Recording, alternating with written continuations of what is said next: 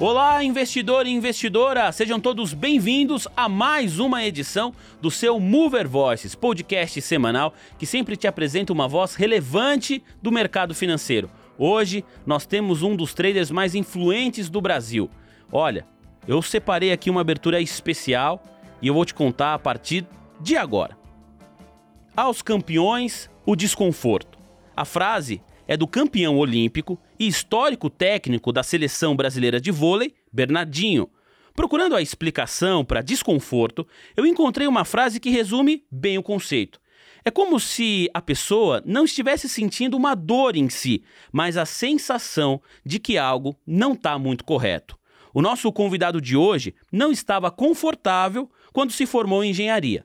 Não estava porque os olhos brilhava quando o assunto era mercado financeiro pois há 12 anos ele largou a profissão que ganhou com a formação acadêmica para atuar como trader profissional.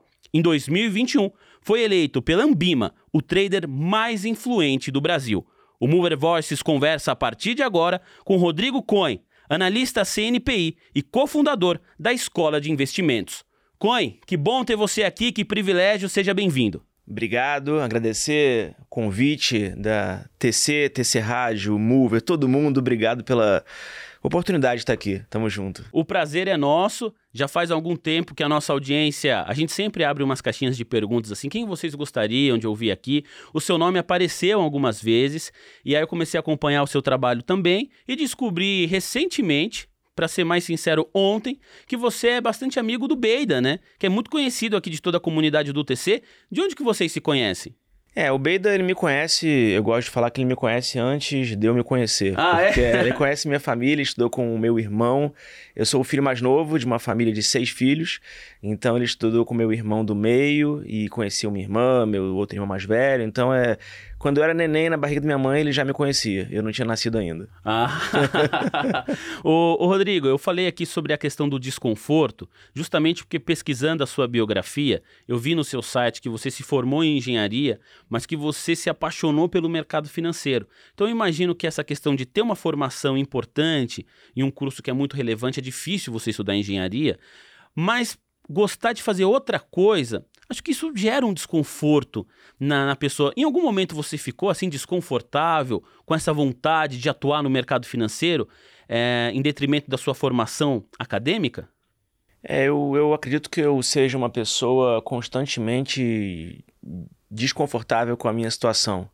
Isso é uma coisa boa, né? Porque eu quero sempre crescer. Então, a forma que eu tô, eu não sou uma pessoa que gosto da minha zona de conforto, de ficar lá na minha e às vezes eu busco coisas diferentes e para me superar, coisas que me tirem mesmo da minha da minha calma para que eu possa crescer e sair de onde eu tô. E acho que por isso que eu tô aqui onde eu tô hoje, né? Graças a Deus eu tô aqui no TC também, né?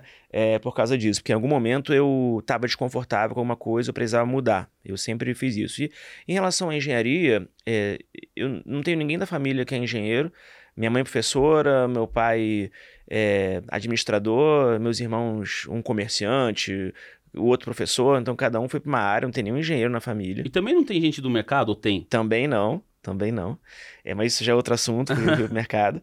É, e, e, eu fiz engenharia muito porque quando eu fiz faculdade, na época não era Enem, né? Era faculdade. Era, hum. Vocês faziam em várias universidades diferentes. Eu passei em todos, era um bom aluno, passei em todos, mas fiz cada uma fiz uma. Eu não sabia, uma eu fiz economia, outra eu prestei para administração, outra ah, para informática, entendi. outra para engenharia. E aí da engenharia que eu escolhi seguir porque para mim era teoricamente a mais difícil e que poderia me dar um currículo melhor. E então eu fui para essa, não porque eu gostava da engenharia, mas porque talvez fosse o maior desafio que eu tivesse. E como eu, busca, eu sempre busco desafios grandes, eu escolhi engenharia por isso, mas só por isso. Não que eu goste de ser engenheiro, tanto que eu nunca atuei efetivamente, eu me formei em engenharia elétrica. Eu nunca, eu, nunca é, eu fiz as provas, fiz estágio, mas nunca atuei como engenheiro eletricista, que é o nome que a gente dá. Ah, você sabe que eu passei em engenharia elétrica, né? É. Eu sempre quis estudar jornalismo. É. E meu pai trabalhou a vida inteira na Mercedes. Tem uma unidade da Mercedes em São Bernardo do Campo. Pai falou: rapaz, se jornalismo não der certo, qual que é o seu plano B? Aí eu falei assim: não, não tenho plano B, eu quero trabalhar com comunicação. Aí meu pai, hum, assim, é, carinhosamente pediu para que eu fizesse Senai, então eu fiz, fiz elétrica. Aí depois eu fiz a faculdade, fiz a, a prova, né, para passar o vestibular em jornalismo e engenharia. Eu não passei em jornalismo e passei em engenharia elétrica. Aí eu falei, meu Deus do céu, como que é possível isso? Mas no fim das contas acabei não cursando, fui fazer um ano de cursinho e depois passei em jornalismo e aí fui estudar jornalismo. Cara, como que você descobriu o mercado financeiro? Porque você faz engenharia por esse desafio. O curso é um curso difícil, bastante requisitado. Há alguns anos chegou a ser mais disputado do que medicina na USP, por exemplo, aqui na Universidade de São Paulo. Beleza, você passa, você se forma em engenharia. E aí o mercado financeiro chega a que horas? O mercado financeiro chegou durante a faculdade, tá? É, mas mesmo assim, eu fiz engenharia também muito pela questão tecnológica. Eu sempre fui um nerd de computadores. Eu, com oito anos de idade, nove anos, eu, eu ao invés de um, meus amigos queriam um carrinho, um brinquedo, e eu queria ir numa livraria comprar um livro de, de programação. Já tinha meu PC naquela época. Então programava, fazia, programava jogo, alguma coisa. Eu gostava muito dessa parte. Por isso que talvez eu tenha escolhido engenharia. E aí eu cursei engenharia e meus trabalhos, meus estágios sempre foram ligados a essa parte de desenvolvimento de sistemas, projetos. Fui gerente de projeto, então sempre gostei. Mas no meio da faculdade, em 2000, o meu pai é, ele já investia, pregão viva voz naquela época, ele não era operador, mas ele investia, ligava para o assessor dele, na época não era assessor, não lembro qual era o nome, e aí ele, ele, eu via muito isso em casa, meu pai mostrando e falando as coisas. Então ele me incentivou, em 2000 ele falou, olha, vai para o mercado, começa a investir. Então minha, meu primeiro contato com o mercado, com a bolsa, foi no ano de 2000, quando eu comprei a minha primeira ação. Que foi? Que foi, na verdade, não foi ação, foi opção. Ah, você de... já, sua, seu primeiro investimento no mercado já foi direto nos derivativos? Foi. Foi. Mas por causa da influência do seu pai? Não, porque eu sempre fui, não sei porquê, uma pessoa um pouco mais agressiva.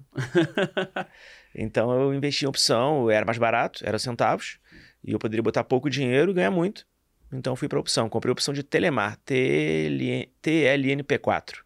Olha, vamos falar mais sobre isso e as experiências do mercado, né? A gente estava conversando aqui no, nos bastidores e a gente falou que, para quem é trader, hoje você se situa como um, um, trader, Rodrigo. Você faz investimentos de médio e longo prazo também, mas a sua principal característica é fazer investimentos de curto prazo, operações day trade. Sim, sou trader e investidor. Eu diversifico bastante. Eu não faço só o day trade, por exemplo. Ah, então vamos falar um pouco sobre ah. isso. Mas a, a, ideia que eu queria retomar aqui, ou trazer para nossa conversa, é a ideia justamente da consistência, né? Porque você, beleza, operar, fazer ali os seus ganhos, um dia ter um dia, ganhou 10% em um dia, poxa, lógico que isso é legal, lógico que todo mundo quer chegar nesse patamar. Mas a questão da consistência, de ganhar sempre, é o mais difícil. Pessoas que já vieram aqui no Mover Voices já falou sobre isso. Eu queria te entender quando você descobriu isso na sua vida pessoal. Que o importante, para além de ganhar, que também é muito importante, é ganhar sempre. Como foi que você fez essa descoberta pessoal? Olha, é, isso aí né, é um assunto para ficar o dia inteiro falando, mas assim, eu acho que ninguém ganha sempre. Se alguém ganha sempre, alguém que veio aqui e falou, me, me dá o contato que eu quero aprender e ser aluno dele. É ganhar mais do que perder. Ganhar mais do que perder, aí tudo bem. É. É, eu acho que assim, o importante, as pessoas elas têm a, o nobre defeito de querer ganhar muito dinheiro rápido e fácil. A gente sabe que isso não existe. Às vezes elas são levadas por pessoas que falam isso, mas que no final não entregam isso, né? Então é, fica até um alerta, né? Com esse crescimento de, tanto, de tanta gente entrando na bolsa para investir, os oportunistas acabaram entrando também, então é difícil a gente, né? Tem que saber direito quem, é, em, em, quem se basear, né? Quem seguir, com quem aprender. É, eu li um livro muito bom que fala muito sobre isso, não sobre investimento, fala sobre crescimento, que é o Cresça 1% ao dia, né? É, é, é, um, é um livro que é do Fernão Batistone. Ele, ele, ele traz, em cada página, ele traz uma pessoa importante da história, que está viva ou não, e traz algum ensinamento sobre essa pessoa.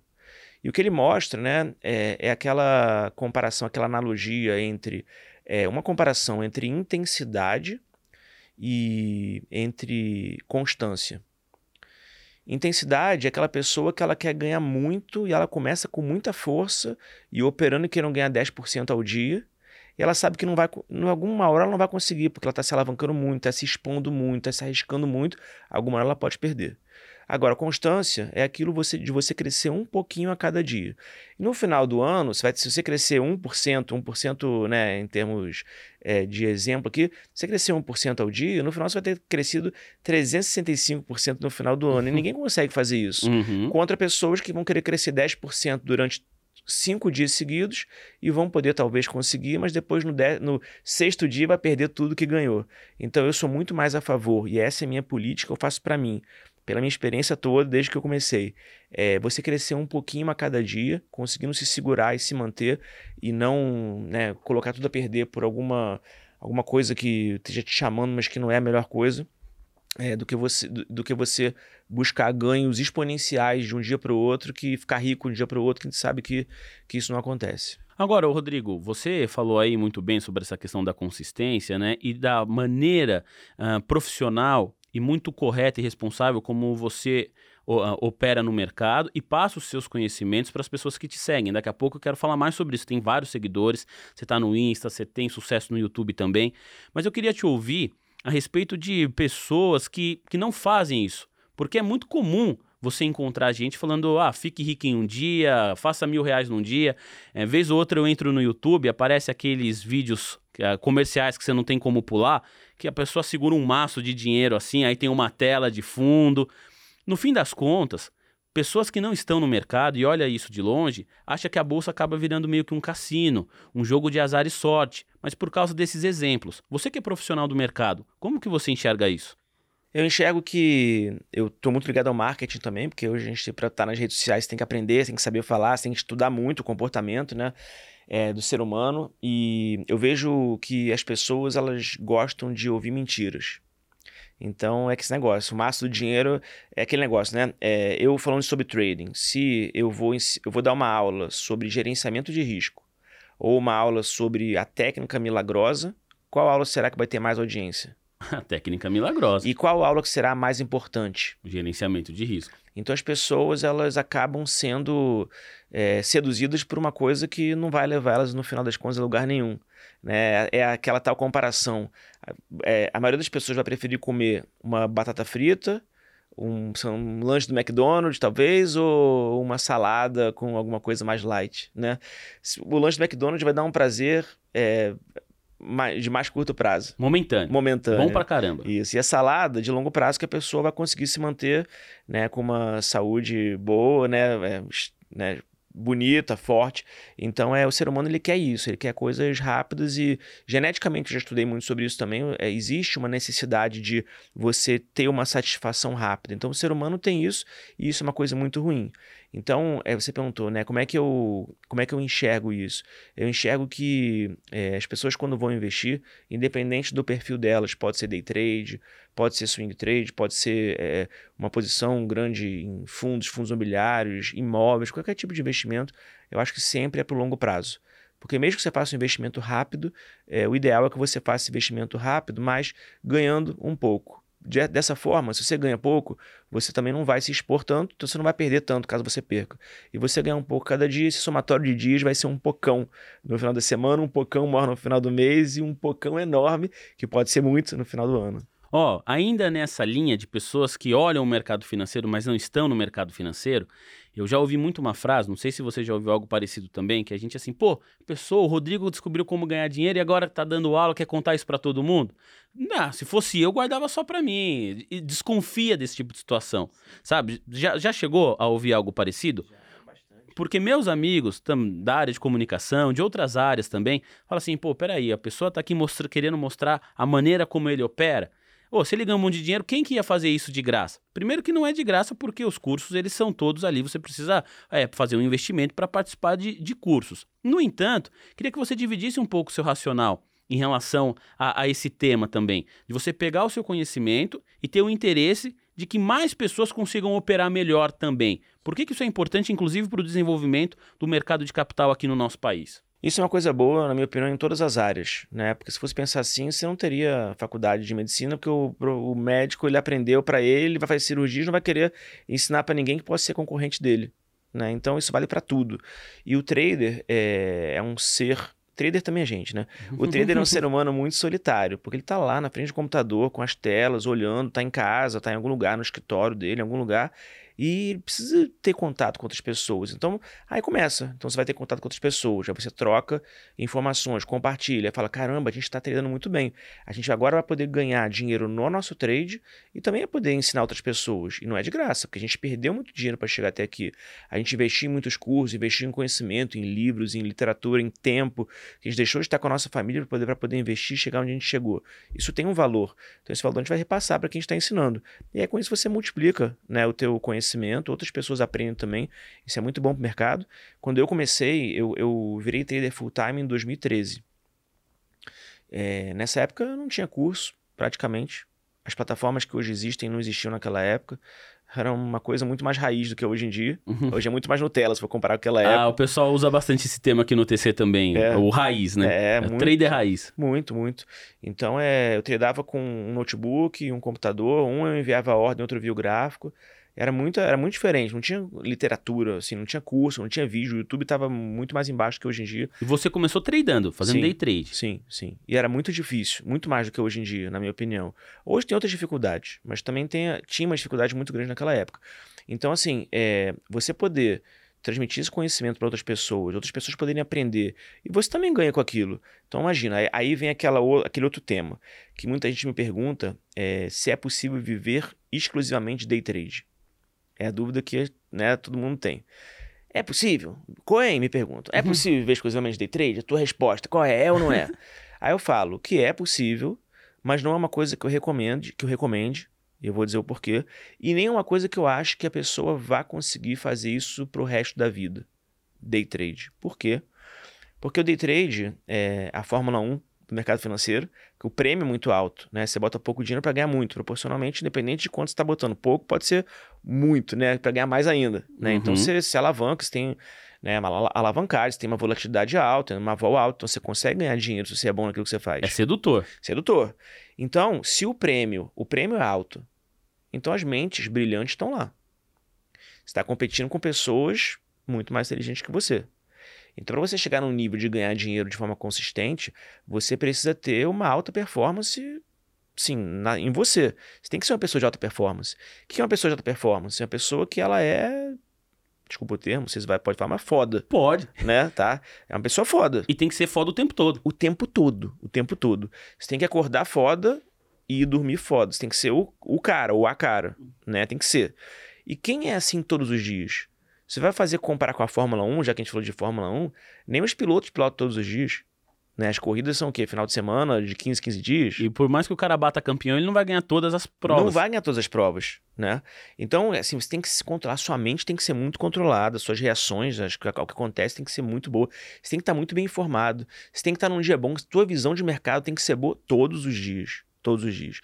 E aí, se você consegue ser isso, você ganha o teu dinheiro, e vai chegar uma hora que você é tão foda que você vai perceber que não vale a pena colocar todos os ovos na mesma cesta. Porque algum dia você pode errar, ser humano. Aí você pega uma parte dos ovos e coloca em outras cestas. Aí você, é o que eu faço. Aí você investe em outras coisas, fundos imobiliários, você vai investir em fundos de investimento, você vai investir em opções, vai investir em ações, vai comprar um imóvel, vai, vai investir num negócio. E aí nessa hora, você vai começar a ter outras fontes de renda. Você vai ganhar com o teu negócio, vai ganhar com a renda dos fundos imobiliários. Aí você vai olhar e falar: caramba, eu não estou me vivendo exclusivamente day trade. Day trade é só uma das coisas que eu faço estou ganhando outras coisas também. Então você acaba, por melhor que você seja, você acaba não sendo, não vivendo exclusivamente de day trade. Você pode viver de trade, porque na minha opinião todas as outras coisas são trade. É investimento, mas para mim é trade. Uhum. É um trade que você fez, é um negócio que você fez. Uhum. Eu, eu chamo assim. Então você vai viver de trade, mas de day trade é uma coisa que é sacrificante. Eu tô aqui, tô viajando. Eu ontem eu, eu ontem eu operar, ontem teve CPI, eu sei que é atemporal, que o programa depende de quando a pessoa vai assistir, uhum. né? Ontem teve CPI. É... Aí que acontece? Ah, mas a galera vai lembrar, porque vai lembrar. não é todo dia que Nasdaq cai 5, é S&P cai 4. É Foi nesse dia. É Foi isso. nessa semana que a gente tá gravando. É isso aí. aí que acontece? Teve CPI. Eu sabia que ia ter 9,5 CPI, né? E eu, eu ia viajar, sair do Rio 6 horas, eu vou cedo.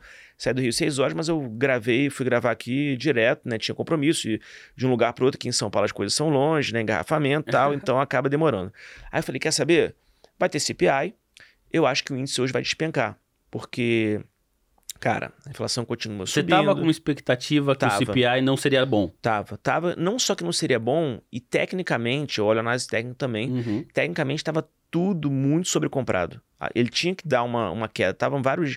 Tava alguns dias de alta, altas grandes. Falei, cara, vai cair. O que eu vou fazer? Vou fazer a operação que às vezes eu faço, não recomendo que ninguém faça, mas eu faço porque é a minha conta eu faço. eu vai abrir o mercado, eu vou, eu vou vender o índice e vou esquecer.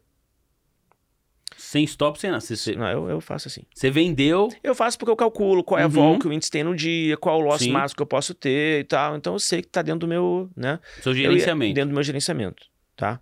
É, eu ia, ia abrir o mercado, eu ia vender 50 contratos mini, para mim uma quantidade razoável, se eu tomasse loss é aceitável, e se desse um gain poderia ser um gain bom.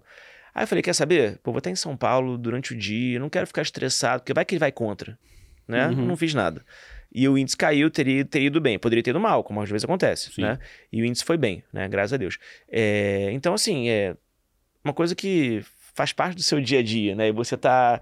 Então, acho que você tem que estar pronto, mas assim, eu poderia operar ontem, mas poderia não ter operado. Então, eu não faria day trade todos os dias. Então, se você depende só do day trade, é uma coisa que atrapalha, porque você vai trabalhar, vai fazer outras coisas, vai, sei lá, viajar, como eu. Então, é, eu acho que só o day trade eu acho uma coisa muito complicada. Mas o trade, sim, meu robô operou ontem, eu tenho robôs. Uhum. Meus robôs ontem ganharam 5 mil reais.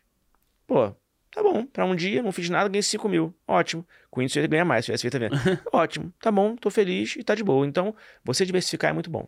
Ó, pra quem tá te conhecendo hoje, eventualmente, que pode acontecer, você falou, opa, o robô operou, é uma coisa que quando a gente fala aqui no, na TC Rádio, dentro do podcast, a galera gosta. Então daqui a pouco a gente fala mais Tá. sobre isso.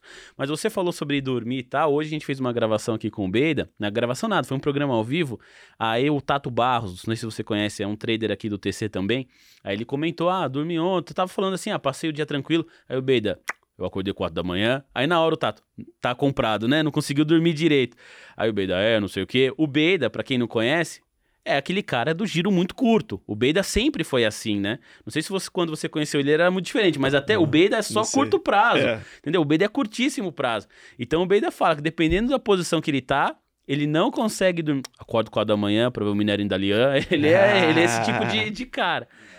E o Tato falou uma coisa que vai em linha com o que você comentou aqui. Ele disse o seguinte: quando ele começou no mercado, para ele fazia sentido esse tipo de alavancagem, porque ele queria aumentar o patrimônio dele. Hoje, ele tem um patrimônio que não vale a pena correr esse tipo de risco.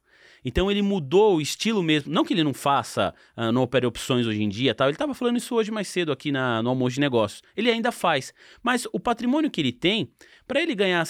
Já não. Assim, ele já aumentou o patrimônio suficiente. Ele não precisa ganhar 100% no ano. Se ele ganhar 30% no ano, opa, para ele já está excelente. Porque ele já tomou os riscos para aumentar o patrimônio. É mais ou menos esse o racional. E é essa posição que você se encontra hoje também, ô, ô Rodrigo. Digo, poxa, não vale a pena correr tanto risco assim. Já cheguei num patamar, já corri o risco que eu precisava, os maiores. Hoje em dia, é muito mais fazer o gerenciamento dos ganhos que você já conquistou ao longo da sua trajetória no mercado financeiro. Primeiro 30%, se eu conseguir ganhar isso por 30% num ano, eu vou ficar muito feliz. Vou até pegar depois a recomendação dele, tá? Porque é um ganho muito bom, né? Sim. É brincadeira, mas só para né, ilustrar aqui. Mas é excelente, né? Excelente, 30%. 30% é excelente. É, então, eu acho que o que você está falando vai muito em linha com o gerenciamento de risco que todo mundo tem que ter, independente do patrimônio que a pessoa tenha. Pode ter muito ou pouco. É, muitas pessoas né, vêm e me falam: ah, poxa, perdi 80 mil reais no day trade. Nossa um Senhora. exemplo. Aí a minha resposta é: pô, perdeu 80 mil porque você colocou 80 mil na conta. Poderia ter colocado 8, ia perder 10% disso e ia sair. Você colocou 80, você se expôs nesse, né? Então, é, eu hoje, é, na, meus investimentos financeiros, eu invisto em imóveis também, mas meus investimentos financeiros, eu não coloco todos, todo o dinheiro na mesma conta. Então, tenho algumas subcontas, então, tem uma conta numa corretora que eu boto só fundo imobiliário, tem outra que eu boto é, carteira de ações, tem outra que eu boto criptomoedas, e por aí vai fundo de investimento, por aí vai. Então é. E tem outro que eu faço que eu boto day trade. Então essa do day trade, outro boto robô, separado. Então essa do day trade, é, cara, tem aquele dinheiro que eu sei que se eu fizer a maior merda do mundo, eu vou perder só aquele dinheiro. Você divide as contas, inclusive. Divido as contas, que eu não corro risco nenhum. Já fiz muita besteira. eu sei, eu me conheço, eu sei que eu posso fazer coisa errada. Então é, eu divido, apesar que hoje é mais difícil. Então é, eu divido as contas. Ó, você falou ah, naquela resposta anterior, você citou em algum momento a palavra família.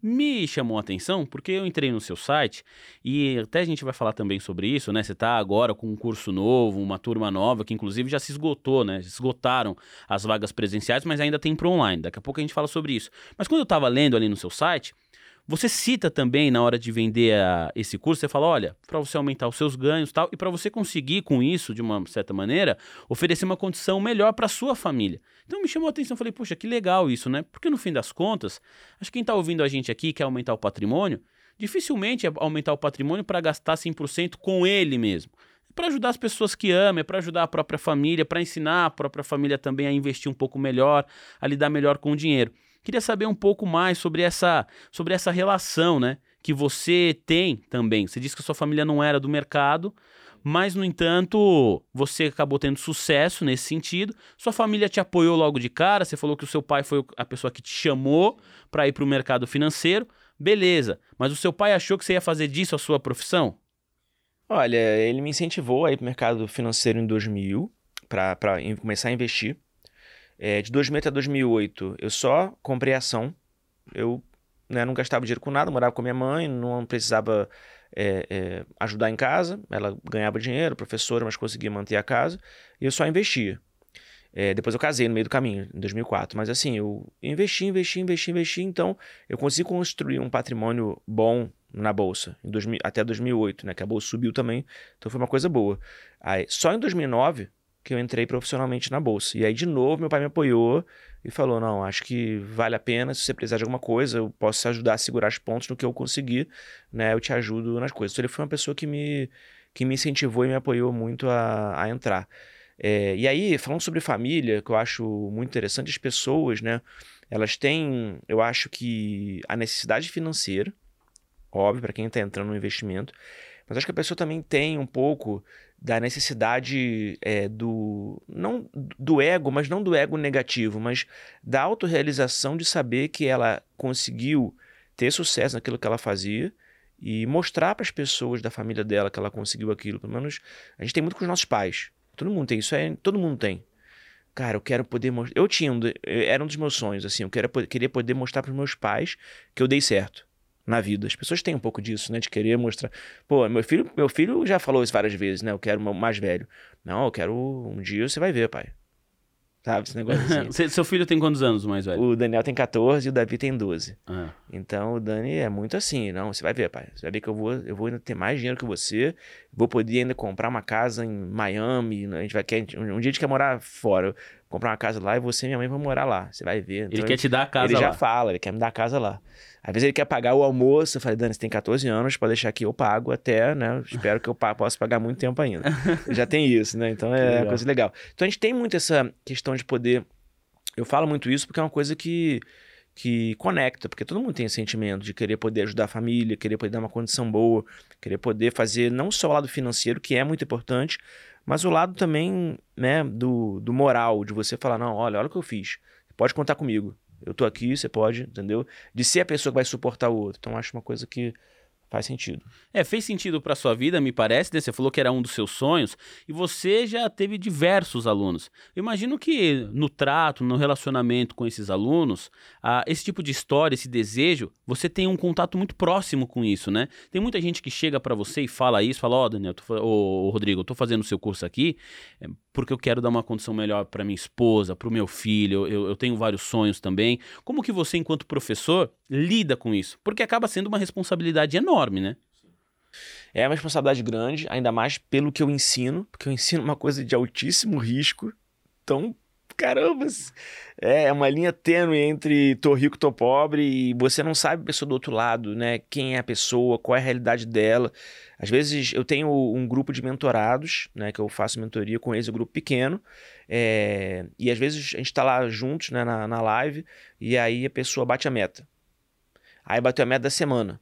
Aí bateu a meta do mês, faltando dois dias para acabar o mês. De 28 a pessoa bateu a meta. A meta era 20 mil reais bateu 20. Aí falou, ó, tem dois dias.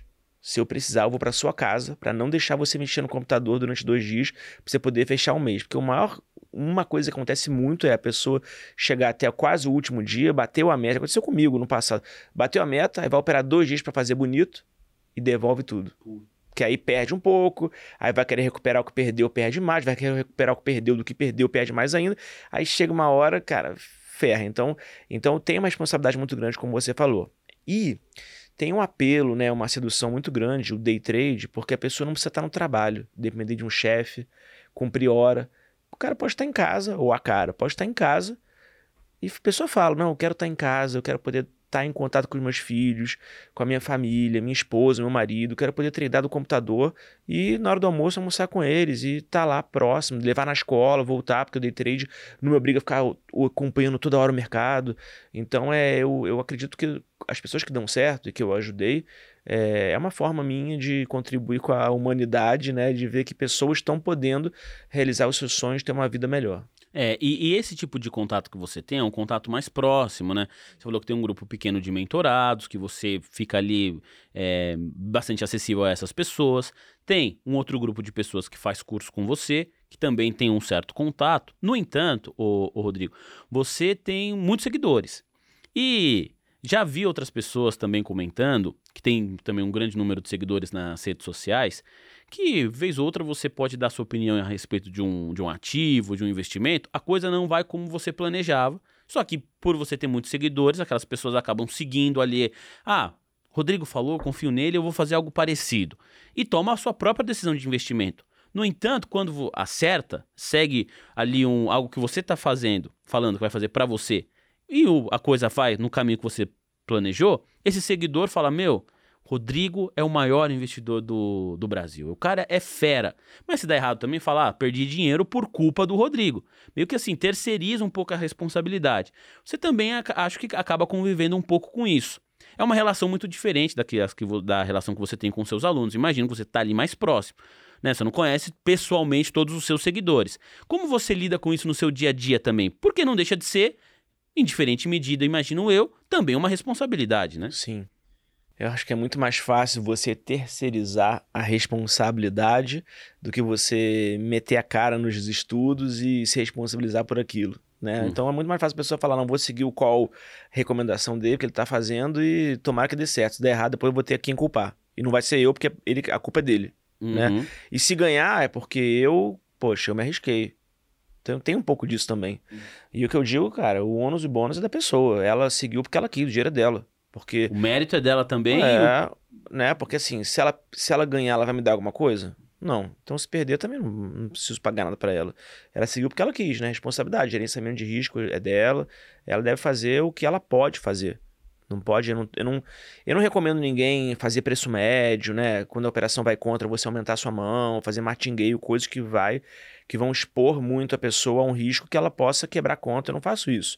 Faço recomendações pontuais. Quando eu fazia, agora não estou mais fazendo recomendação, pelo menos por enquanto, que uhum. eu sou analista, mas eu não estou fazendo recomendação, porque eu estou operando para mim. Então você não pode, né? Fazer uhum. recomendação enquanto você opera para você. Então é mais assim, se eu recomendo uma carteira de investimentos, a pessoa coloca, se alavanca, faz termo, ou coloca um valor muito maior, ou uma coisa que ela não pode, a responsabilidade é dela. Entendeu? Então é, ela vai ganhar dinheiro, que bom, tomara que ganhe, mas se perder, não era para ter feito, não mandei ninguém fazer isso. Entendi. É, é, é, é, legal ouvir esse racional de quem já está tanto tempo no mercado. Eu queria tentar entender também, Rodrigo, quando que foi que você teve o start, a ideia de falar assim, pô, beleza, eu estou operando para mim, estou é, ganhando dinheiro, tenho algum um ganho aqui que ele é consistente, não é todos os dias que você falou, isso aí, quem conseguir ganhar todos os dias você quer ter aula, eu também, quem não quer, mas você estava ali com uns bons ganhos, você falou assim, bom, agora eu quero ensinar outras pessoas. Quando foi esse momento? Por que, que você teve essa decisão? Então, é, na verdade, o que acontece? Eu entrei em 2009 na bolsa full time, uhum. né? E eu lembro que eu entrei porque eu estava já estudando um pouquinho de bolsa. Eu já não estava satisfeito muito com a engenharia, com a profissão, estava na crise dos 30. E aí eu falei, cara, vou ter que fazer alguma coisa diferente, não tô aguentando. Eu ganhava bem. Até o 2009 você fazia em paralelo, engenharia e mercado financeiro. Não, só engenharia. Só eu, engenharia. eu investia. É, eu investia, não. mas não, não, trabalhava, nem Sim, sabia que era, que era gráfico, nem sabia Investimento nada. pessoal. Pessoal, carteira de investimentos. E aí eh, eu tava já pesquisando um pouco sobre bolsa, né? Era uma das alternativas. E aí eu lembro que um dia eu vi uma live, quase não tinha live nessa época, 2009, eu vi a live de um cara chamado Marcelo Coutinho, e esse cara tava ensinando técnica e tinha duas mil pessoas na live dele. Primeiro que live quase não existia, mas tem uma live, tinha duas mil pessoas, naquela, hoje em dia, naquela época, pô, duas mil, uma coisa assim, surreal. E o cara ensinando, e a galera vibrando, e falando que ganhou dinheiro com ele, fez aquilo, fez isso, e o cara gritando e mostrando, né, tudo naquela vibe feliz e tal. Aí eu olhei aquilo, meu pai tava junto no dia, eu olhei e falei, pai, cara, é isso que eu quero, porque juntou muita coisa. Juntou o cara ajudar outras pessoas, todo mundo gosta de ajudar os outros. Sim. Né? Juntou o cara ajudar outras pessoas, juntou pessoas felizes, ganhando dinheiro, resultados.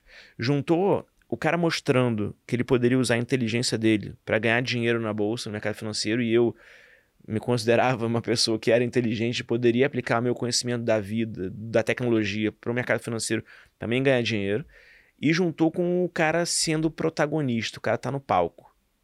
Então, para mim, todo esse somatório me atraiu muito, muito, muito, muito. Então, em 2009 eu fui para fui a bolsa, né? Comecei como agente autônomo, nada a ver com o que o cara fazia, mas aquela foi minha porta de entrada. Então, lá que eu comecei. Aí depois chegou uma hora que uma coisa foi levando a outra, mais ou menos igual a, a palestra do a palestra do é, na Universidade de Stanford do é, Steve Jobs, né? Foi em Stanford, acho, acho que foi. Acho que foi. Né? A conclusão falando, do curso. É, ah, conclusão do curso. É. Ele falando que juntou os pontos de tudo que ele fez para conseguir chegar na Apple, né? Então, mais ou menos comigo, assim, eu sempre fui muito para onde a vida me levava, né? A vida ou Deus, né? Então é tipo, comecei como agente autônomo, depois eu tive que aprender análise gráfica para poder ensinar pessoas, porque eu tinha um escritório, eu abri um escritório da XP, então no escritório Podia falar XP? Pode, pode. E aí no escritório, falei, caramba. e aí no escritório, é, eu tinha que aprender análise gráfica, eu tinha que ensinar análise gráfica para os alunos, para poder captar os alunos. Então eu tive que aprender análise gráfica, não sabia. E aí eu fui aprender, uma coisa foi levando a outra, até que em 2013 eu fui treinar, que eu já, já era eu. Eu ensinava, eu treinava, eu já estava naquela vibe. Era entendeu? uma coisa só. Uma coisa só, era, era eu. E aí em 2015, dois anos depois, eu treinando direto, sozinho de casa altos e baixos, vida de trader. E em 2015, é, eu falei, cara, eu já acumulei um conhecimento bom, que eu posso ganhar o meu dinheirinho aqui com trade, eu posso ganhar meu dinheirinho também. Aí dei aula para um ou para outro, vi que dava para cobrar alguma coisa. Quase não tinha curso também naquela época. Eu posso ganhar dinheiro também ensinando pessoas, então com isso eu vou diversificar. Dias que eu não ganhar dinheiro na bolsa, eu vou ganhar dinheiro ensinando.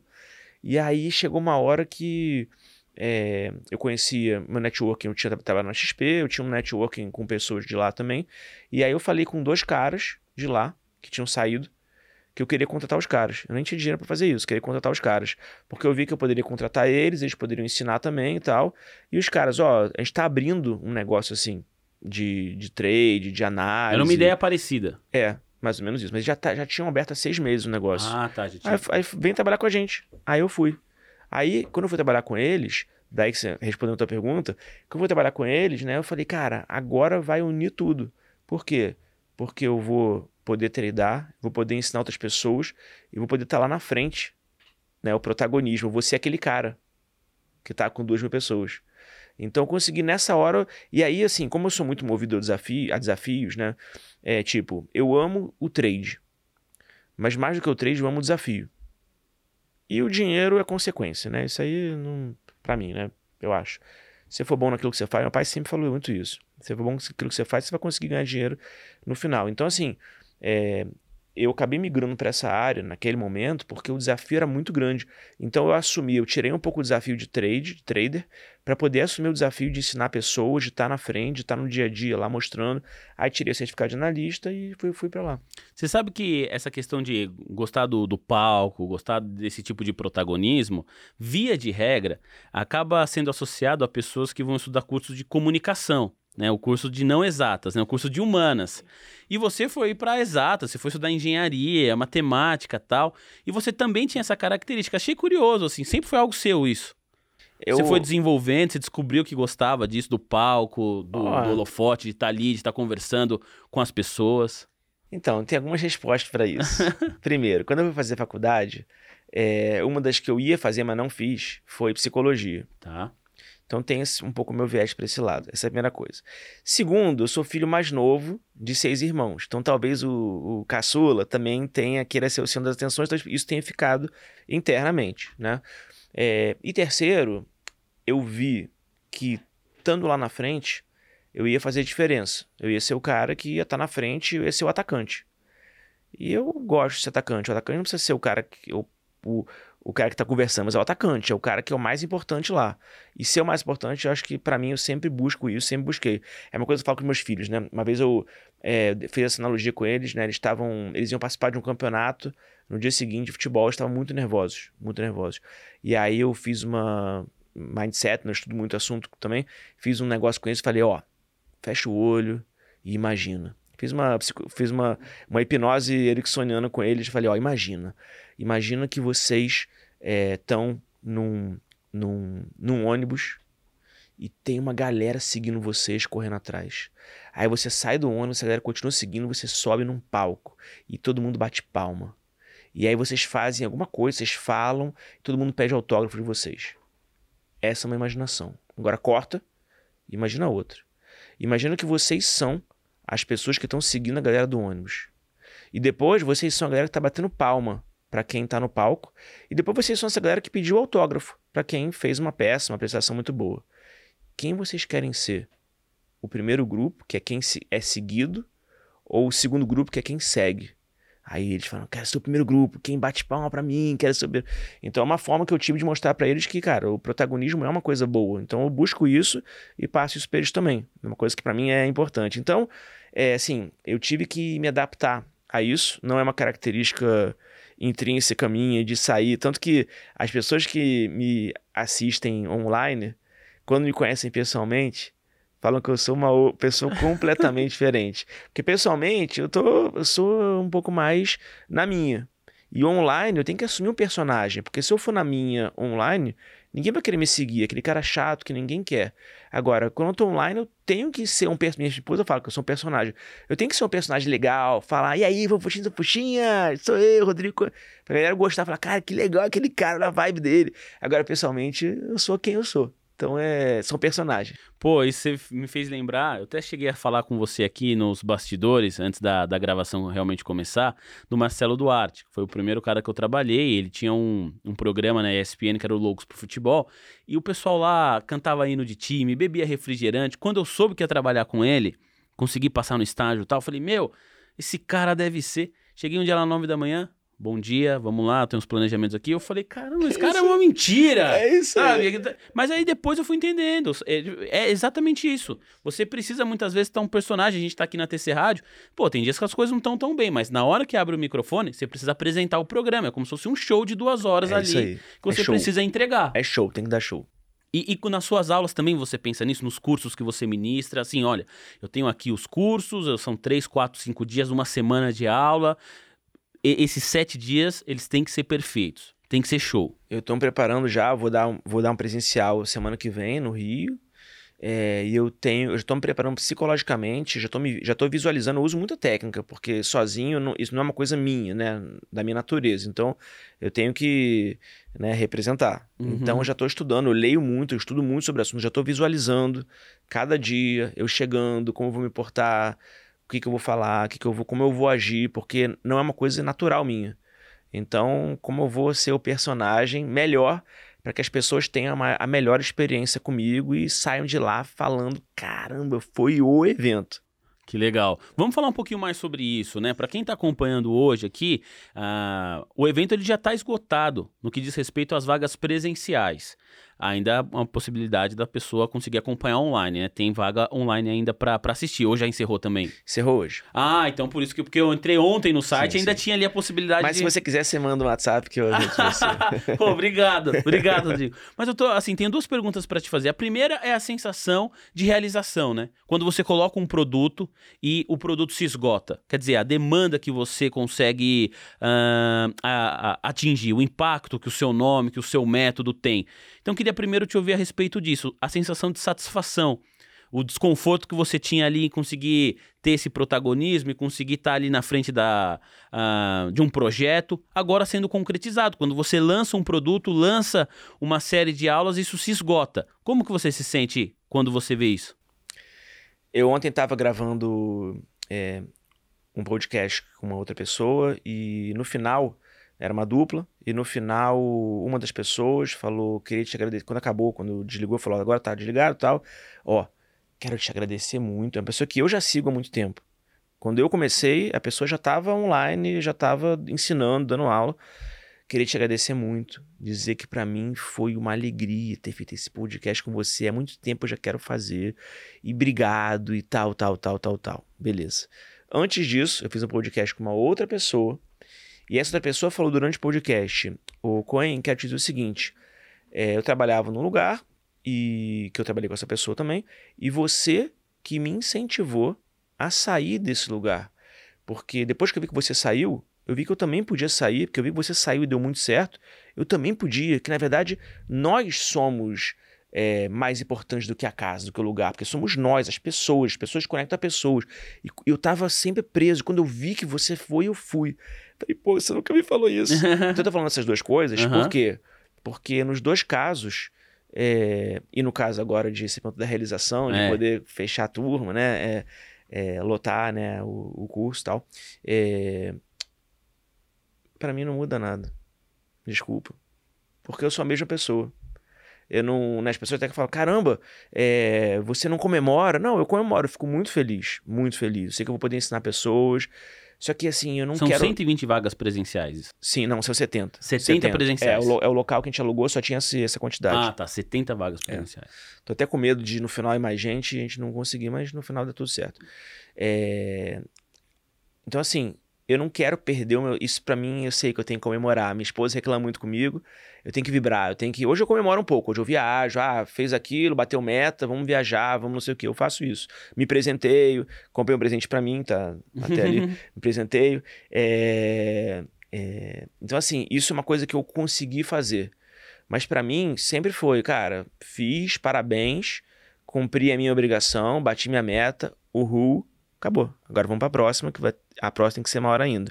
E eu acho que como isso me fez chegar até aqui, se eu não tiver mais com o pé no chão, se eu ficar me, né, pô, gostou de ter feito comigo, parabéns, então na próxima vai demorar mais tempo. Tem gente que é assim. E eu não gosto de pessoas assim. Eu não quero me tornar uma pessoa que eu não gosto. quero me tornar uma pessoa que eu gosto e que eu gostaria que, né, que os outros também, é, que eu gostaria de lidar com uma pessoa assim. Eu acho que os outros vão gostar de lidar com uma pessoa do bem, não uma pessoa que tá lá se achando e ninguém pode se achar, né? Legal, muito legal. Agora a segunda parte da pergunta. O que, que as pessoas vão encontrar no seu curso, né? Até porque eventualmente você pode fazer novas turmas, para quem está acompanhando aqui o nosso podcast, já saber mais ou menos como que você ministra o seu curso, o tipo de conteúdo que você passa nesse tipo de evento. Eu gosto de transmitir a minha essência, quem sou eu. E como uma oportunidade de eu estar com, em três dias com pessoas, eu não quero ficar só fazendo day trade, apertando o botão, mesmo porque não dá, porque o mercado às vezes não tem o que fazer. Então é um curso que é um evento, é o evento. Né? Então é por isso que eu abri online também. Tem gente que não pôde ir, porque passagem, Rio de Janeiro, pô, hospedagem, tem gente que não tem condições, né? E é caro, tá caro no momento, né? Então é, eu abri online também por causa disso. Contratei uma empresa de streaming que vai ficar me filmando, gastei mais dinheiro para poder. é, e fiz online mais barato ainda para as pessoas poderem vir. Então, assim, é, eu não vou ensinar só day trade, eu vou ensinar day trade, mas eu vou ensinar, vai ter palestrantes de vários assuntos de investimento. Vai ter de mindset, vai ter de fundo de investimento, como montar uma carteira. Eu vou gravar podcast lá para galera poder assistir. Que legal. Entendeu? E eu gravar depois, gerar conteúdo e tal. Então eu vou falar sobre como funciona uma tesouraria, vou chamar um especialista, é, é, vou mostrar como é que os grandes players do mercado atuam, né? Então eu vou falar sobre vários assuntos ligados a trade, obviamente, ou investimento. Falar sobre criptomoeda, vou trazer um palestrante. Falar sobre cenário macro, vai trazer um palestrante. Então eu vou falar sobre vários assuntos que tudo no final tem a ver com o mercado, tem a ver com investimento, tem a ver com ganhar dinheiro, tem a ver com desafio, tem a ver com crescimento. Eu vou trazer a minha essência para lá. Ah, que legal. Olha, o, Rodrigo, falamos bastante aqui, né, sobre o curso que você vai trazer. Você já pensa, quando você falou assim, ah, pensem nos próximos objetivos. Imagino que você goste, né, por tudo que a gente conversou aqui, desse tipo de encontro, desse tipo de, de relação. Então, haverá outros cursos. Isso a gente pode ficar tranquilo para quem está ouvindo e falar, ah, não consegui pegar esse. Haverá outros. Isso, isso a gente pode dizer assim, no futuro. Você vai continuar com os cursos, isso, isso normal. Ah, o futuro a Deus pertence, né? Mas assim, é, eu tenho projetos agora, né? Eu vou, vou lançar uma comunidade diferente do que existe hoje. Existem várias comunidades muito boas e, né, sou fã de todos e apoio todos e conheço vários, eu conheço, né, os donos, né, os criadores e fundadores de várias comunidades muito boas. É, o TC, de certa forma, começou É como uma comunidade, comunidade, é uma comunidade, né, É. né, Quem sou eu, mas, é, mas o meu objetivo é trazer é, experiências diferentes que não existem hoje Legal. para que as pessoas possam, para que pessoas possam aproveitar é, de uma forma ainda melhor do que já aproveitam hoje. Esse é o seu próximo objetivo. É. Vamos tentar entender um pouco mais sobre ele. Para isso, tem uma pergunta. Eu estava ouvindo outro dia um podcast do Joel J. E aí ele estava comentando que, assim, primeiro, quando as pessoas fazem um curso com ele, é, eles querem entender um pouco do assunto que ele vai passar nesse curso. Depois, alguma parte das pessoas que fizeram esse curso quer ter uma masterclass com ele, quer ser mentorado por ele e tal. Chega um tempo que algumas pessoas querem fazer até sociedade com ele, querem que ele faça parte dos negócios em que essas pessoas estão. Então, ou seja, quer, quer um tipo de relacionamento. Quando eu, eu ouvi esse podcast e ontem estudando sobre você, eu vi que no determinado, no seu curso, esse que vai acontecer agora no Rio de Janeiro, determinado plano inclui inclusive um jantar com você e com outras pessoas. E eu vi que estava esgotada essa opcionalidade. Então eu falei, caramba, olha só, é a mesma ideia que eu vi lá do GeoJ, agora aqui com o Rodrigo. Tipo, as pessoas, para além do curso, do conteúdo, elas querem ter um contato direto com você. E aí você me falou agora que o seu próximo objetivo é criar uma comunidade. A ideia veio porque você percebeu isso, que as pessoas querem ter um contato diferente do que só consumir um conteúdo, do que só consumir as suas aulas, elas querem ter um contato mais próximo com você. Foi daí que veio a ideia, Rodrigo? Como surgiu esse conceito? Ó, são dois conceitos é, bem interessantes que eu vou abordar aqui. O primeiro, é, a gente tem uma esteira de produtos, que é onde a pessoa consome o que para ela faz mais sentido, Tá. o que está dentro da possibilidade dela financeira de investimento, né, e por aí vai. Então, eu tenho lá cursos de entrada que são técnicas que eu ensino para quem quer aprender um setup, que a gente né, chama. Então, a pessoa vai lá, compra um setup meu e vai aprender a tradar um pouquinho e está começando. É uma coisa barata. Depois, quero fazer um curso mais completo. A pessoa entra no curso. Depois, gostei tanto, quero fazer uma mentoria. Mais ou menos a ver com o que o Joel J faz, né? Uhum. faz a mentoria. E aí, as pessoas da mentoria, como elas ficam num contato muito maior comigo, tem grupo de WhatsApp, todo dia de manhã dão um bom dia pro outro, fala que o dia vai ser bom, eu passo qual a minha expectativa pro dia, a gente se encontra online vários dias e tal, então é um contato próximo. E essas pessoas, como eles têm um contato maior, é, já aconteceu também de um falar que ele quer abrir uma filial minha na cidade dele. E o outro falar que abrir um negócio. Então a gente acaba entrando nessa, é um contato tão grande, a gente se identifica, um acaba se identificando com o outro. Então existe muito isso. Então isso é uma coisa Uhum. tá? É, e a segunda coisa, em relação à comunidade especificamente, é, eu acho que é importante não só o contato comigo, mas é importante a troca de qualidade entre as pessoas, porque o que eu estou trazendo para dentro da comunidade é profissionais que vivem o mercado dia a dia, todos os dias, com skin in the game 100%. Não é só te... não nada contra, mas não é só a gente que está na teoria, a gente está na prática. Então você poder é, conviver com pessoas que estão lá acertando ou não, mas estão lá e estão crescendo e tiveram sucesso, você poder sugar esse conhecimento delas é uma coisa muito boa. Para o investidor, para a investidora que está acompanhando a gente aqui nesse podcast, qual que é a importância de você saber o tipo de conteúdo que você consome? Mais ou menos assim, me diga com quem tu andas que eu te direi quem é. Você comentou que quando você entrou no mercado financeiro, você não tinha tanto conteúdo assim. Hoje, eu já ouço alguns traders, alguns investidores falarem que existe um problema que é quase o inverso. É conteúdo demais. É informação demais que chega. Para quem está acompanhando aqui a nossa conversa, qual que é a importância de você saber filtrar essas informações, escolher as pessoas que você vai seguir, as recomendações que você vai ouvir? Queria te, te ouvir um pouquinho sobre isso. É, hoje em dia, realmente, como a demanda aumentou, a oferta também aumentou muito, né? Os dois lados. Então não é fácil, mas isso acho que existe em todas as áreas. Como é que você escolhe um livro? Tem tanto livro, qual o melhor livro? Né? Então você vai pegar o autor e ver quais livros que ele escreveu e ver as resenhas, né? Quais são best, quais foram best-seller, quais não foram, quais são os melhores. Eu faço muito isso quando vou comprar livros, né? Então é, eu vejo isso. Então acho que você escolher a sua fonte, é, eu faço pelo mesmo jeito. Eu vou vejo quantos seguidores a pessoa tem, eu vejo quais são os comentários dentro do, dos. Da, hoje em dia é rede social. Quais são os comentários dentro do perfil dela, é, no Google, quais são, né, a- o que, que falam da pessoa, se tem o reclame aqui, se não tem. Então eu vou juntando tudo isso e depois eu vejo o histórico de resultados, que é o principal, né, no final das contas, dessa pessoa. Ele tem histórico, tem resultado comprovado, o que, que ele fez, né, para chegar até onde chegou, quanto tempo que ele está surgiu do nada ou tem, né, que falam dele. Então acho que isso é uma, uma das formas que eu uso para poder escolher, selecionar ou escolher quem eu vou seguir. Muito bem. E nessa, nesse grupo de mentorias que você já tem, na comunidade que você pretende criar, é, já rola esse tipo de, de conversa? Tipo, meu, ouvi essa notícia aqui, tô com dúvida dessa informação, aí a galera troca ideias e, e vai se ajudando, tipo, ó, oh, isso aqui não faz preço no mercado, ou, opa, isso aqui saiu é importante. Esse tipo de troca de experiência já acontece dentro da sua mentoria? Já acontece muito e existem pessoas na mentoria que algumas vezes ganham mais dinheiro que eu no dia, a gente mostra né, o resultado de cada um e tal, que ganha mais dinheiro que eu no dia. E fico muito feliz. Porque, poxa, um aluno tá ganhando mais dinheiro que o professor. Às vezes eu não opero também, então já. o aluno tá ganhando mais dinheiro que o professor, né?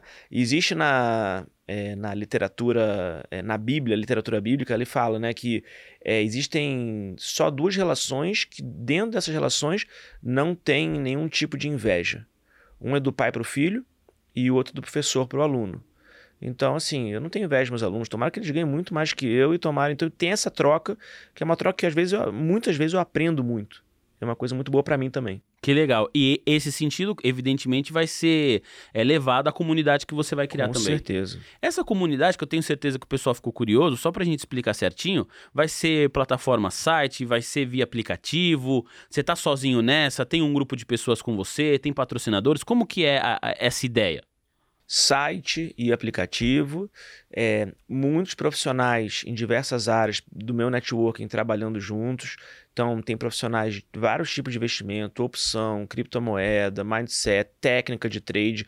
Aí dentro de trade tem fluxo, tem price action, tem setups, trade quantitativo, tem robô, é, tem carteira de ações, carteira fundamentalista, carteira técnica é, e vários serviços dentro, dentro, dentro desse, desse contexto. Então é, vai ter uma coisa bem ampla para as pessoas poderem ter uma gama de informações que faça com que elas possam ter resultados bons. Hoje, para o seu dia a dia, para a estrutura que você oferece, para as pessoas que te seguem, para os seus alunos, já não é só você, né, ô, Rodrigo? A gente estava conversando aqui nos bastidores. Você tem uma equipe de 15 pessoas que trabalham ao seu lado. Sim.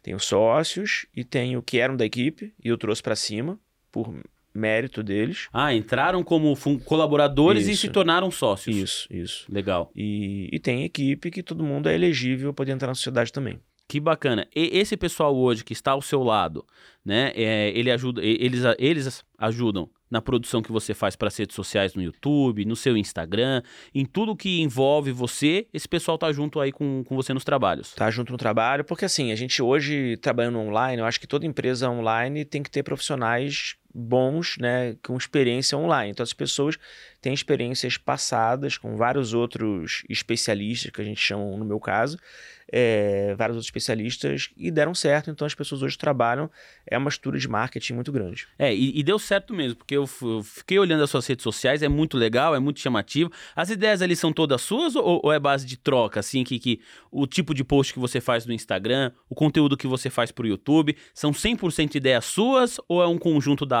da ópera? eu treino as pessoas para que elas sejam é, extensões minhas, porque tem que ser a minha cara. Porque se eu postar, algum, alguém da equipe postar com alguma coisa que não é a minha cara, ou escrever uma legenda de uma forma que eu não escreveria. Não fica legal. Não sou eu. E eu, eu mesmo não gosto, né?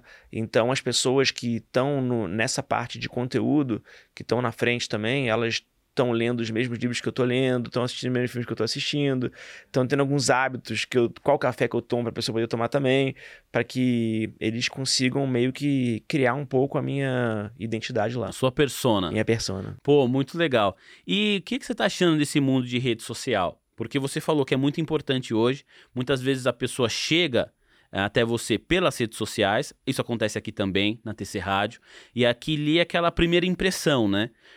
Que, que você acha disso? Você acha importante, assim, você acha que, que é a melhor maneira do pessoal conhecer, consumir conteúdo? Ou você acha que a rede social hoje é como se fosse uma vitrine?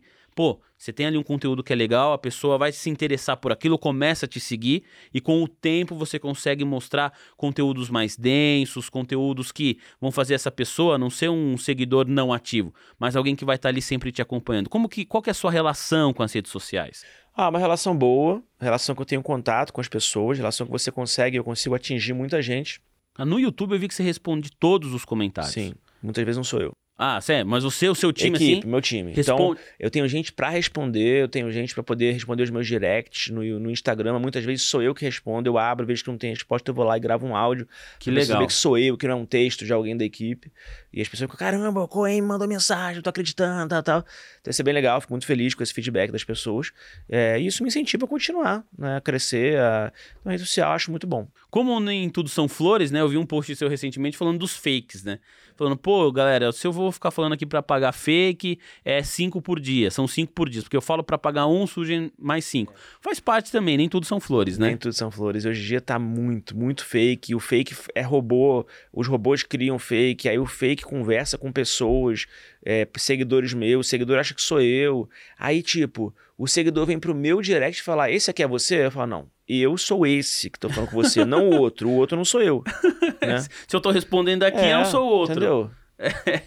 ô, ô, Rodrigo, a gente tá falando aqui das redes sociais. Eu falei que eu comecei a te seguir, achei o conteúdo muito bom. Tanto é que eu separei um aqui pra gente comentar um pouco mais. Você postou recentemente no seu Instagram algo que eu achei muito legal, um carrossel. Cinco coisas que eu faria diferente se fosse iniciante. Falei, poxa, eu vou trazer isso aqui pra gente comentar ao longo da conversa, porque aqui no Mover Voices nós temos investidores bastante experientes que ouvem o nosso programa, o pessoal escreve e tal, então sei disso. Mas tem muita, muita gente que está começando agora. E teve alguém que passou aqui que falou a frase assim: pô, você aprender com seu próprio erro é algo inteligente. Mas você aprender com os erros do- dos outros, aí é assim, beira a genialidade, né? Então você escreveu pra cá, pô, cinco coisas que eu faria diferente se fosse iniciante. Principalmente pra quem tá começando, acho que pode ser uma mão na roda. Então vou comentar aqui os temas, a gente vai discutindo juntos aqui. A primeira coisa que você falou é comprar ou vender somente a partir das 9 e meia, 10 horas da manhã. O que, que é isso assim? Não, não colocar a carroça na frente dos bois? É por aí? É, porque o mercado ele é muito atraente 9 horas quando ele abre, tem a cavalaria entrando, tem muita liquidez, tem muita volatilidade, então você vê muitas oportunidades, né? Mas o mercado, para mim, né, ele tem três variáveis, três componentes muito importantes. Primeiro, localização, que é onde ele está na hora. Tá muito em cima, muito embaixo, muito na resistência, muito no suporte, tá no meio do caminho, tá onde? Tá próximo de alguma média, de algum ponto importante, de algum ponto de defesa, de ataque, alguma zona é, né, que de- pode falhar ou não, pode ter uma armadilha, um trap ou não. Então tem isso é localização. Vale a pena entrar naquela hora? Depende, depende da- do local onde ele tá. Se eu vou comprar ele já tá próximo de um ponto de objetivo, não vou comprar. Vou vender, caso seja. Segundo ponto é o evento. Que evento aconteceu para poder entrar numa operação? O que está acontecendo? CPI, um exemplo. Pode ser um CPI, pode estar entrando é, é, em alguma zona importante, pode estar rompendo um suporte, perdendo um suporte, rompendo uma resistência, pode algum indicador é, técnico estar cruzando um com o outro, média móvel que seja. Ah, o evento não é necessariamente realmente um, um- evento notici- não, é noticioso. Não, não é. Não é um evento de mercado ali, graficamente Isso. você analisando. Mas pode ser também um indicador que aparece na hora. Entendi. Tá? E esses dois juntos, se na minha opinião, né, esses dois juntos, eles juntos eles são o timing, né? O, aquele famoso timing de entrada, que é o evento localização. E o terceiro componente é a atitude. Porque não adianta ter os dois e você não agir. Senão você vai ficar só olhando, que adiantou? Estudou pra caramba, não apertou o botão. Não adiantou muita coisa. Planejou tudo, na hora de dar o soco no co- não, não fez. Não Então, executou. é, né? eu então, não- então, assim, eu acho que os três são muito importantes. Então, assim, é, não adianta nada você querer ficar operando só porque o mercado está andando. Tem que operar se tiver esses três componentes. Se tiver os dois primeiros e o terceiro é para você poder executar. É, e de 9 até 9 e meia é a hora que, cara, às vezes o mercado vai pegar tendência, só que você precisa esperar acontecer alguma coisa para ele poder realmente entrar em tendência. Ou ele está lateral. Aí você acha que ele está em tendência, você entra para compra, aí ele cai. Aí você perde, você vira a mão para venda, ele sobe de novo. Você quer perceber depois que tá. Isso começa a acontecer 9h30, 9h40. Então, se você é iniciante, o ideal é que você espere um pouquinho para ver qual vai ser o comportamento do mercado. E às vezes até é bom, porque você pode acordar mais tarde, você pode tomar um café da manhã mais tranquilo, e só chegar no mercado, você tá 9 horas olhando igual um desesperado. Entendeu? Legal. O segundo, a segunda dica que você deixa aqui é a seguinte: indicadores ou técnicas em excesso. É aquela história assim, tudo que é demais faz mal? Pode ser, na minha opinião, é, no mercado o menos é mais, não só no mercado como na vida. É, então, quanto menos coisa você tiver na tela, quanto mais tranquilo, quanto mais simples for o trade, eu acho que mais chance você tem de ganhar dinheiro. Então, é botar todos os indicadores que você aprendeu, você aprendeu um milhão de técnicas e querer usar todas juntos, não acho que vale a pena.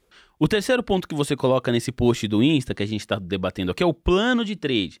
Mais ou menos assim, saber onde começar, onde parar, é por aí. É, o plano de trade é muito importante. Você tem que fazer um plano antes do mercado abrir. Você tem que saber qual é o teu objetivo, qual o risco de retorno você vai entrar numa operação, se vale a pena entrar ou se não vale a pena entrar naquela operação. Então, é, esse somatório é super importante e o plano está lá para ser seguido. É, plan the trade and trade the plan. Então, planeja o trade e trade o que você planejou. É, tem gente que compra uma ação de curto prazo, ao longo do processo vira fundamentalista, né? Exatamente. Né? A fazer é. day trade deixa pro dia seguinte. É, não, não, isso não pode acontecer, né? Não. Você sabe que eu tô, eu tô reformando meu apartamento, aí foi um marceneiro lá, aí ele mediu um negócio lá aqui pra, pra fazer a cabeceira da cama, aí ele falou, mas eu vou medir de novo. Ele falou, porque eu aprendi o seguinte, meça três vezes para cortar a madeira uma só. Então é mais ou menos assim, olha bem para pensa bem num plano e segue o plano, né? Não vai mudando o plano no meio do caminho. É isso aí. O quarto é a plataforma blindada. Essa eu queria entender bem o que você quis dizer com isso. O que é uma plataforma blindada? Então, é, a chance que você... Já coloquei chance... uma corrente no meu computador ali, é isso? Mais ou menos isso. A chance que você tem de fazer besteira é muito grande. Então, limita né, essa chance. Ah, é, as pessoas querem fazer dieta, mas continuam comprando coisas que fazem engordar. Então, para de comprar. Sai de perto de pessoas que comem muito. Ou, sei lá, né, tira do teu armário, da tua geladeira, as coisas que vão fazer você engordar, óbvio. Então, a plataforma blindada é, é a mesma coisa. É, antes do mercado abrir, configura na plataforma qual o seu limite de perda e outras coisas. Ah, não pode fazer preço médio, você tem como configurar na plataforma. É, não vou, depois de bater a meta, eu sou obrigado a parar. Você tem como configurar na plataforma. Então, blinda ela para que você não possa fazer besteira, porque a tendência muito grande é tudo que você planejou vai chegar na hora, você vai querer se sabotar e mudar o negócio. E a última, e não menos importante, essa eu adorei, evitar pagar o croissant da padaria com o trade feito pelo celular. O que, que é isso aqui, para quem está acompanhando, hein, Rodrigo? Então, existe uma piada de mercado que a gente faz, né, é, com pessoas que é, vendem gato por lebre, né, e querem dizer que você consegue viver daquilo ou pagar suas contas. Ah, vou pegar agora um táxi, deixa eu tradar aqui rapidinho. Eu vou no shopping agora, vou comprar um. Comprei um presente para mim, vou antes de comprar presente, eu vou tradar aquilo ali para poder ganhar esse dinheiro e, né, ganhei, vou lá. E a gente sabe que isso não é, não é verdade, não é isso que acontece. Então, é, não, não acho que vai ser uma tarefa fácil. É uma tarefa possível, mas não acho que é uma tarefa fácil. É, trade é responsabilidade com o dinheiro, com a sua família, porque o dinheiro não é só seu, o dinheiro também é da sua família. São sonhos que você está botando em jogo. Então você tem que ter muita responsabilidade com aquilo, é, pé no chão, e você tem que saber que é igual um, é um trabalho como qualquer outro. Talvez seja mais arriscado em alguns aspectos, mas o retorno também pode ser muito mais alto. Então a sugestão com esse último é que né, saiba que é possível, mas que né, não, é, não é barato. Conversa excelente, já dá, tá batendo uma hora aqui. Eu tento sempre me controlar, tento blindar o podcast, uhum. se deixar eu vou com uma hora e meia, duas horas. Mas pra gente encerrar, o, Rodrigo, a gente falou muito do, de planos. Tá? Ah, tem um ponto que eu não posso esquecer. Eu abri um leque aqui, eu preciso fechar todos, todas as amarras. Que é a história do robô que você comentou, que já existe, né? Dentro da, da ah, da, da companhia que você tem, do, do, seu negócio. Como que funciona esse, esse robô? Porque eu tenho certeza que tem gente, oh, não vai perguntar do robô, disse que ia perguntar, eu não posso me esquecer disso. Como que funciona, por favor, ô, ô Rodrigo? Em 2012, eu tinha um escritório de investimentos e aí eu lembro que um assessor de investimentos emitiu uma ordem errada para um cliente meu e o cliente perdeu 15 mil reais. E eu fui chamar, eu chamei ele para uma reunião, ver o que a gente ia fazer. Porque o assessor errou, apertou o botão errado e tal. E o assessor falou, cara, o cliente, esse assessor apertou o botão errado e o meu robô na outra corretora fez a operação contrária e eu consegui ganhar os 15 mil. Então meio que ficou uma coisa que ele é um cliente de gente boa e tal, então ficou, até ficou tranquilo. E eu falei, cara, é um robô. E como eu vinha da área de desenvolvimento, falei, cara, eu quero aprender isso. Então em 2012 eu comecei, há 10 anos atrás, comecei a estudar muito o assunto. É... E esse foi um dos motivos que eu fui trabalhar em corretora, porque eu já conhecia robô, corretora implantar robô, me contrataram depois que eu comecei a fazer live. É, então hoje eu tenho alguns robôs que eu deixo operando. Tô aqui, meu robô está operando. Eu vou ver depois se ganhou ou perdeu, mas são estratégias minhas. Então, robôs são estratégias que você desenvolve, é, deixa lá, ele vai operando, ele não tem um mindset que vai ficar nervoso, não. Ele entra em tudo, tem que entrar mesmo. Você programa, É, e é, é, é, você automatiza o teu racional. Então o robô funciona assim e a gente tem alguns robôs muito bons e a gente vai lançar junto com a comunidade. Que legal, bacana aí, mas até para atiçar a curiosidade de quem está acompanhando a gente aqui. Para quem quer te seguir, Rodrigo, você está no Instagram, Rodrigo Coin. Coin, Com oficial. H. Rodrigo Coin Oficial. Rodrigo Coin Ofi- Oficial. No canal do YouTube, Também. mesmo Rodrigo nome. Coin Oficial. É porque como eu, eu pesquisei muito você, eu só digito Rodrigo, já É, já completa apare- ali, eu já clico, então, Rodrigo Coin Oficial. Isso. Muito bem. Pra gente encerrar, Rodrigo, você gosta de futebol? Você torce pra algum time? Tô... Você torce pra que time? Fluminense. Pro Fluminense? Você já ouviu entrevista de goleiro? Quando o cara, o cara é um grande goleiro, Hum. né? Um campeão aqui, como eu, eu citei a frase do Bernardinho, né? O- a- aos campeões do desconforto. Sim. Aí perguntam pra ele assim, cara, você tá encerrando a carreira, parabéns tal. E seu filho, né? Você pensa que o seu filho vai seguir a sua carreira? 99% dos goleiros que eu ouço, eu gosto bastante de futebol, dizem assim, de jeito nenhum. Se quiser jogar bola, pode até jogar, mas ser goleiro, cara, de forma nenhuma. Você citou os seus dois filhos. Se eles falaram assim, papai, eu quero ser trader profissional. Você vai falar assim, beleza? Ou é como goleiro de futebol? De jeito nenhum. Ó, o Davi é o mais novo, tem 12 anos, ele quer ser médico. A Flávia, minha esposa, é médica, ele quer seguir a carreira. É, o Daniel, ele quer ser rico. Então, o que ele quiser fazer, eu vou apoiar ele. Quer ser empresário. Quer- Ele falou: quero ter empresas, quero gerenciar várias pessoas, ter múltiplos negócios. Ele me ouve falando de diversificação. Aham. Quero ter múltiplos negócios, múltiplas empresas e poder comandar todas elas e ter um, né, e vender tal, tal, tal, tal. Então é Ele tem se- 14 anos. tem 14. Se ele quiser ser trader, eu vou apoiar ele no que ele quiser. É importante eles serem felizes no final das contas, né? Eu acho que o que o pai e a mãe quer pros filhos é sempre isso. É isso. Seus objetivos pessoais agora, 100% foco na comunidade no que diz respeito aos objetivos profissionais, ô, ô Rodrigo? É, objetivo profissional agora, meu próximo projeto grande é a comunidade, tá? É, eu tenho, não posso dizer qual, porque eu não sei ainda, mas tem corretoras que eu devo, alguma corretora que eu devo é, fechar uma parceria, tem algumas que eu estou em negociação, então isso é uma coisa que eu tô, é um projeto grande também, Uhum. né? É, então, a corretora, comunidade e profissionalmente é só isso. Rodrigo Cohen, analista CNPI e cofundador da Escola de Investimentos. Rodrigo, pô, muito obrigado pela gentileza em aceitar o nosso convite, assim como as outras pessoas que falaram com você com o podcast desligado, outro com o podcast ligado. Foi um prazer, uma honra ter você aqui. Muito obrigado, viu? Eu que agradeço a presença, a oportunidade, agradeço o convite, tamo junto. Olha, quero agradecer muito também a você, investidor e investidora, que ficou aí do outro lado do fone de ouvido, acompanhando essa conversa por cerca de uma hora. Muito obrigado pela sua audiência qualificada, espero que você tenha gostado do papo. Você sabe, quinta-feira que vem a gente está de volta aqui de maneira inédita no canal do YouTube do TC. Para você que ficou com a gente até agora, por gentileza, clica aí no botão do inscreva-se, siga o nosso canal, deixe o joinha também na nossa transmissão, deixe o seu like, é de graça para dar o like e ajuda demais a gente aqui. Para você que está nos ouvindo pelo Spotify, classifica o nosso podcast com 5 estrelas, pega esse link e manda no seu grupo de WhatsApp favorito, para avó, pro vô, pra sogra, pode mandar para todo mundo. Beleza, pessoal? Eu volto aqui com você pro próximo Mover Voices na quinta-feira. Até lá. Tchau.